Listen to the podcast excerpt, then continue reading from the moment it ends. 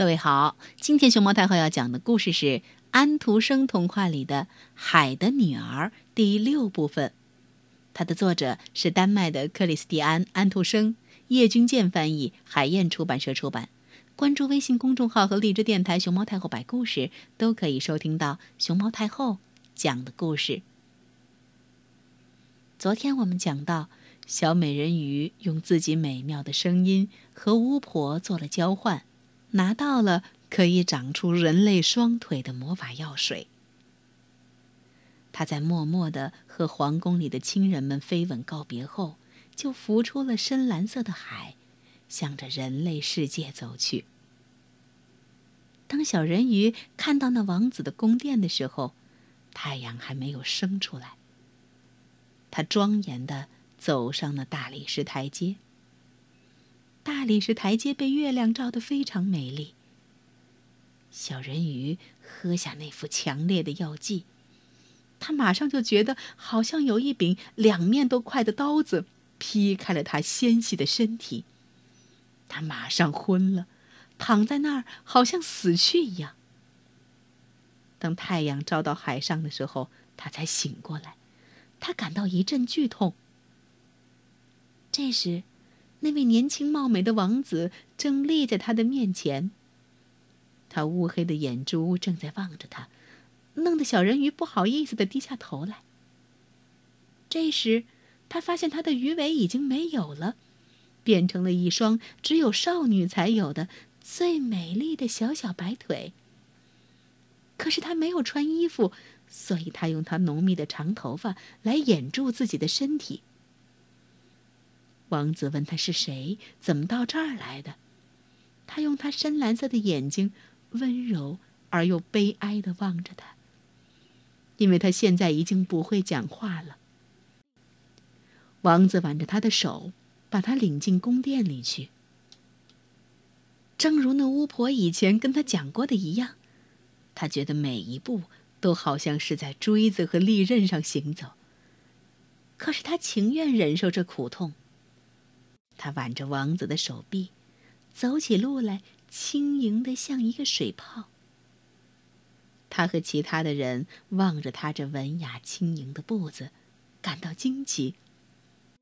现在，小人鱼穿上了丝绸和细纱做的贵重衣服，他是宫里一个最美丽的人。然而，他是一个哑巴，既不能唱歌，也不能讲话。漂亮的女奴隶。穿着丝绸，带着金银饰物走上前来，为王子和他的父母唱着歌。有一个奴隶唱的最迷人，王子不禁鼓起掌来，对他发出微笑。这时，小人鱼就感到一阵悲哀。他知道，有个时候他的歌声比那种歌声要美得多。他想，啊，只愿他知道，为了要和他在一起。我永远牺牲了我的声音。现在，奴隶们跟着美妙的音乐跳起优雅的、轻飘飘的舞来。这时，小人鱼就举起他一双美丽的、白嫩的手，用脚尖站着，在地板上轻盈地跳着舞。从来还没有人这样舞过。他的每一个动作都衬托出他的美。他的眼珠比奴隶们的歌声。更能打动人的心坎儿，大家都看得入了迷，特别是那位王子，他把小人鱼叫做他的孤儿。小人鱼不停地舞着，虽然每次当他的脚接触到地面的时候，他就像是在锋利的刀刃上行走一样。王子说：“此后应该永远和他在一起。”因此，小人鱼就得到了许可。睡在王子门外的一个天鹅绒的垫子上面。王子叫人为小人鱼做了一套男子穿的衣服，好使他可以陪着他骑马同行。他们走过香气扑鼻的树林，绿色的树枝扫过他们的肩膀，鸟儿在新鲜的叶子后边唱着歌。他和王子爬上高山，虽然他纤细的脚已经流出血来，而且也叫大家都看见了。他仍然只是大笑，继续伴随着他，一直到他们看到云块在下面移动，像一群向遥远国家飞去的小鸟为止。在王子的宫殿里，夜里大家都睡后，他就向那宽大的台阶走去。为了使他那双发烧的脚可以感到一点清凉，他就站进寒冷的海水里。这时，他不禁想起了住在海底的人们。有一天夜里，他的姐姐们手挽着手浮过来了，他们一面在水上游泳，一面唱出凄强的歌。这时，他就向姐姐们招手，姐姐们认出了小人鱼。他们说，他曾经多么叫他们难过。这次以后，姐姐们每天晚上都来看他。有一晚。他远远的看到了多年不曾浮出海面的老祖母和戴着王冠的父亲。他们对他伸出手来，但他们不像他的那些姐姐，没有敢游进地面。王子一天比一天更爱她，他像爱一个好孩子那样爱她，但是他从来没有娶她为皇后的思想。然而，他必须做王子的妻子。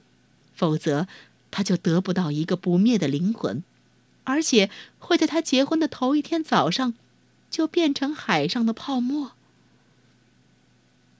在所有的人中，你是最爱我的吗？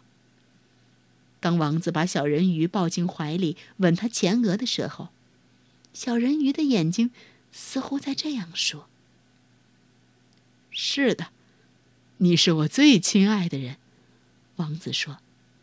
因为你在一切人中有一颗最善良的心，你对我是最亲爱的。你很像我某次看到过的一个年轻女子，可是我永远也看不见她了。那时我是坐在一艘船上，这船已经沉了。巨浪把我推到一个神庙旁的岸上。有几个年轻女子在那儿做祈祷。他们中最年轻的一位在岸旁发现了我，因此救了我的生命。我只看到过他两次，他是我在这世界上能够爱的唯一的人。但是你很像他，你几乎代替了他留在我的灵魂中的印象。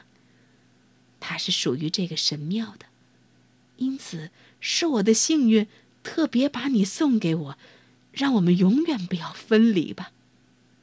啊他却不知道我救了他的命，小人鱼想。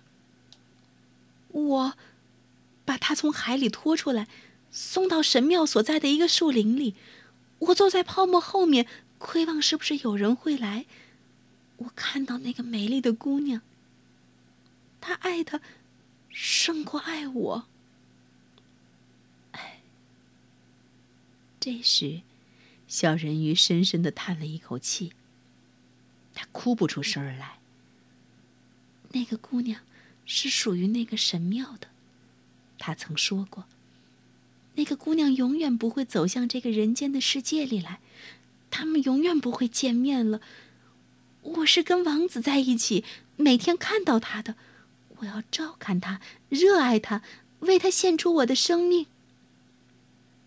现在，大家在传说王子快要结婚了。他的妻子就是邻国国王的一个女儿。他为这事儿特别准备好了一艘美丽的船。王子表面上说是要到邻近王国去观光，而事实上，他是为了去看邻国国王的女儿。他将带着一大批随从同去。小人鱼摇了摇头，微笑了一下。他比任何人都能猜透王子的心事。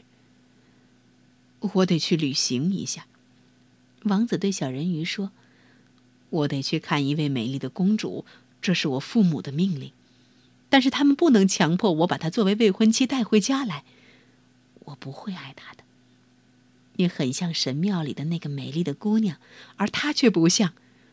如果我要选择新娘的话，那么我就要先选你，我亲爱的。”有一双能讲话的眼睛的哑巴孤女。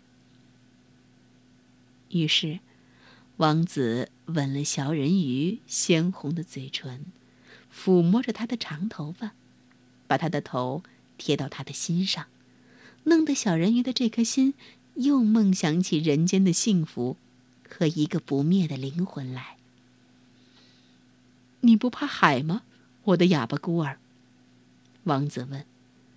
这时，他们正站在那艘华丽的船上，船正向邻近的王国开去。王子和小人鱼谈论着风暴和平静的海，生活在海里的奇奇怪怪的鱼和潜水员在海底所能看到的东西。对于这类的故事，小人鱼只是微微的一笑，因为关于海底的事儿，他比谁知道的都清楚。在月光照着的夜里，大家都睡了，只有掌舵人立在舵旁。这时，他就坐在船边上，凝望着下面清亮的海水。他似乎看到了他父亲的王宫，他的老祖母头上戴着银子做的皇冠，正高高的站在王宫顶上，透过激流朝这条船的龙骨瞭望。不一会儿，他的姐姐们都浮到水面上来了。他们悲哀地望着小人鱼，痛苦地扭着他们白净的手。小人鱼向他们招手微笑，同时很想告诉他们说他现在一切都很美好和幸福。不过，这时船上的一个侍者忽然向他这边走来。他的姐姐们马上就沉到水里。侍者以为自己所看到的那些白色的东西，不过只是些海上的泡沫。第二天，船就要到达邻近的王国了。王子和邻国的公主见面之后，又会发生怎样的故事？小人鱼能如愿成为王子的新娘，得到不灭的灵魂吗？明天，熊猫太后白故事将继续为你更新《海的女儿》第七部分。